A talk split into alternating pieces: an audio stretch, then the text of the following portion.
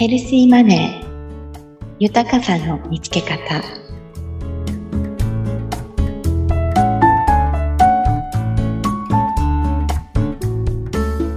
綱田美也です。第8回目は前回お話しした内容でご質問をいただいたのでお答えしていきます。お金には感情はないけど私たちの感情とともに存在しているとは具体的にどういうことですか？というご質問をいただきました。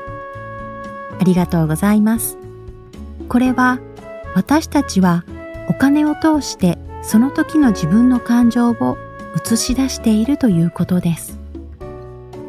例えば、ヘルシーマネーの豊かなお金とは、プラスの感情とともに存在するお金のことだという例えに、子供の頃、母の日にカーネーションをプレゼントするためにコツコツ貯めたお金をあげました。この時、コツコツ貯めたお金には、お母さんを喜ばせたいという思いや、ありがとう、大好きというその時の思いが込められていたと思います。お母さんへの感謝という感情を映し出されているのがわかります。その他、プラスの感情だけでなく、マイナスの感情も存在します。また、中には無感情だよという方もいらっしゃると思います。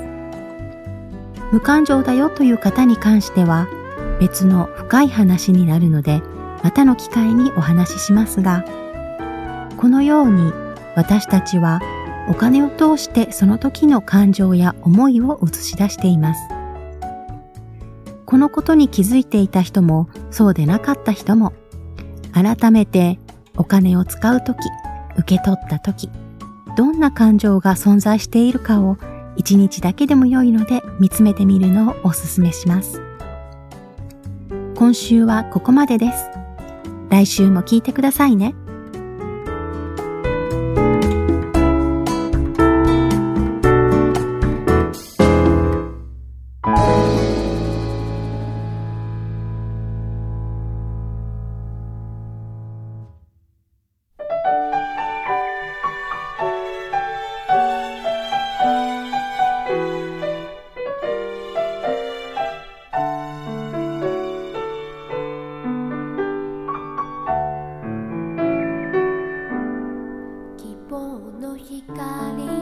ポードキャストディレクターのあっちゃんです。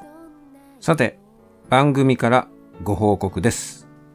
アナラジでは、ご縁あって、医療者団体、ホスパス様のコロナウイルスの最前線で戦っている医療従事者の皆さんへマスクを届ける、マスクに思いを企画に賛同し、ナレーターさんや声優さんが集うチーム、フリーナレーターズユニオン様のエンターテイメント連携活動を応援させていただいております。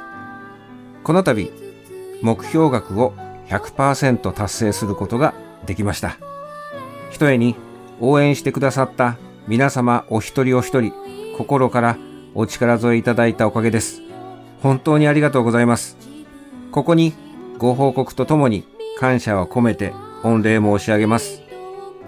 なお、クラウドファンディングは引き続き5月31日日曜日午後11時23時まで継続いたします。より多くのマスクや備品などを届けられるようにご協力をよろしくお願い申し上げます。私個人もこの企画のクラウドファンディングに参加させていただきました。リスナーの皆さんにはご報告をさせていただいておりますが、先月来よりうつ病を患い、通院療養をしながら番組制作をさせていただいております。そんな折、ツイッターを通じて見ず知らずの私のつぶやきに誠実にお返事をくださった方がいらっしゃいました。ナレーターや声優のお仕事をされていらっしゃる沢田健一郎さん、通称沢健さんでした。常に分け隔てなく厳しくも優しく、真摯に人や仕事に向き合う。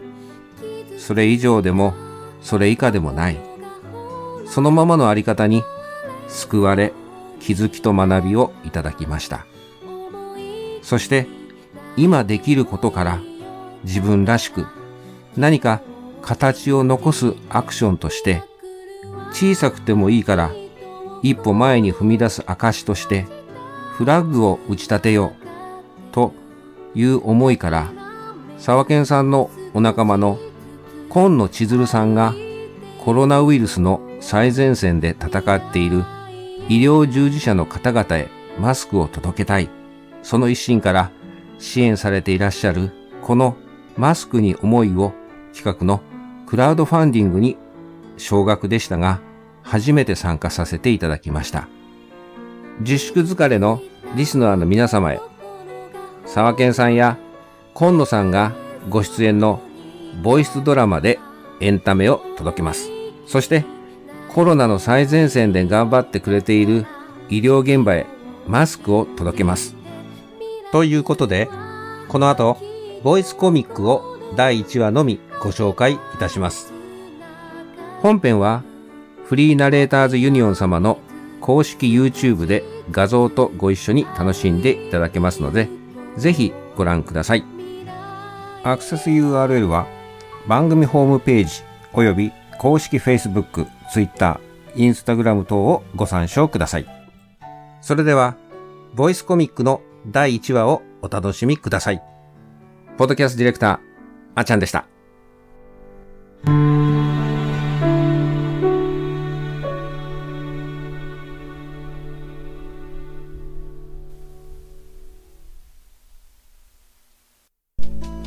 りゅうくんに会ってほしい人がいるんだけどいい？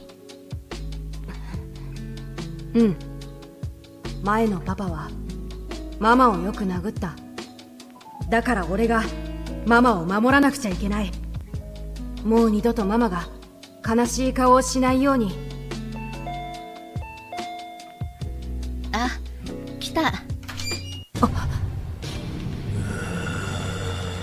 やばいこいつは絶対やばい。はあ